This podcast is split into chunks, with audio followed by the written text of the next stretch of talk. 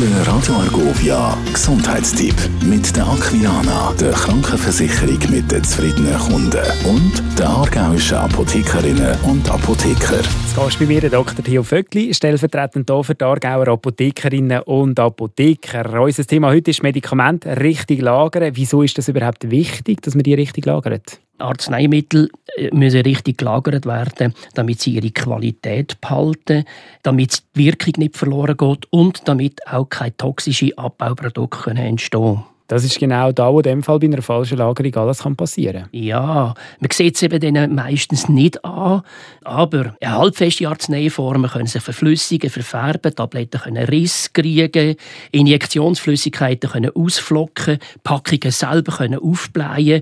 Oder ein gutes Beispiel ist zum Beispiel Aspirin, wo sich in Essigsäure verwandelt. Das schmeckt man zwar, aber Zäpfchen, die zum Beispiel schmelzen, die haben dann noch eine schlechte Verteilung vom Wirkstoff und so weiter weiter und so fort. Aber das sieht man von außen nicht an. Aber wie lagert man denn richtig? Grundsätzlich zwischen 15 und 25 Grad.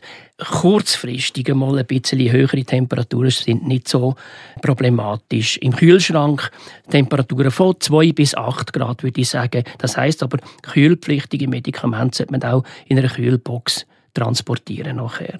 Sind denn alle Medikamente gleich empfindlich? Nein, das sicher nicht. Aber ich würde jetzt einfach die Arzneimittel möglichst in der Originalpackung vor Licht geschützt transportieren oder auch lagern.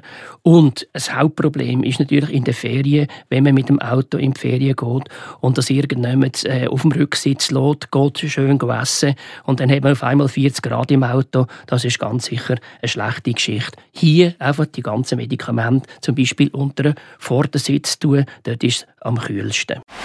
Der Gesundheitstipp mit der Aquilana, der Krankenversicherung mit den zufriedenen Kunden und der aargauischen Apothekerinnen und Apotheker. Radio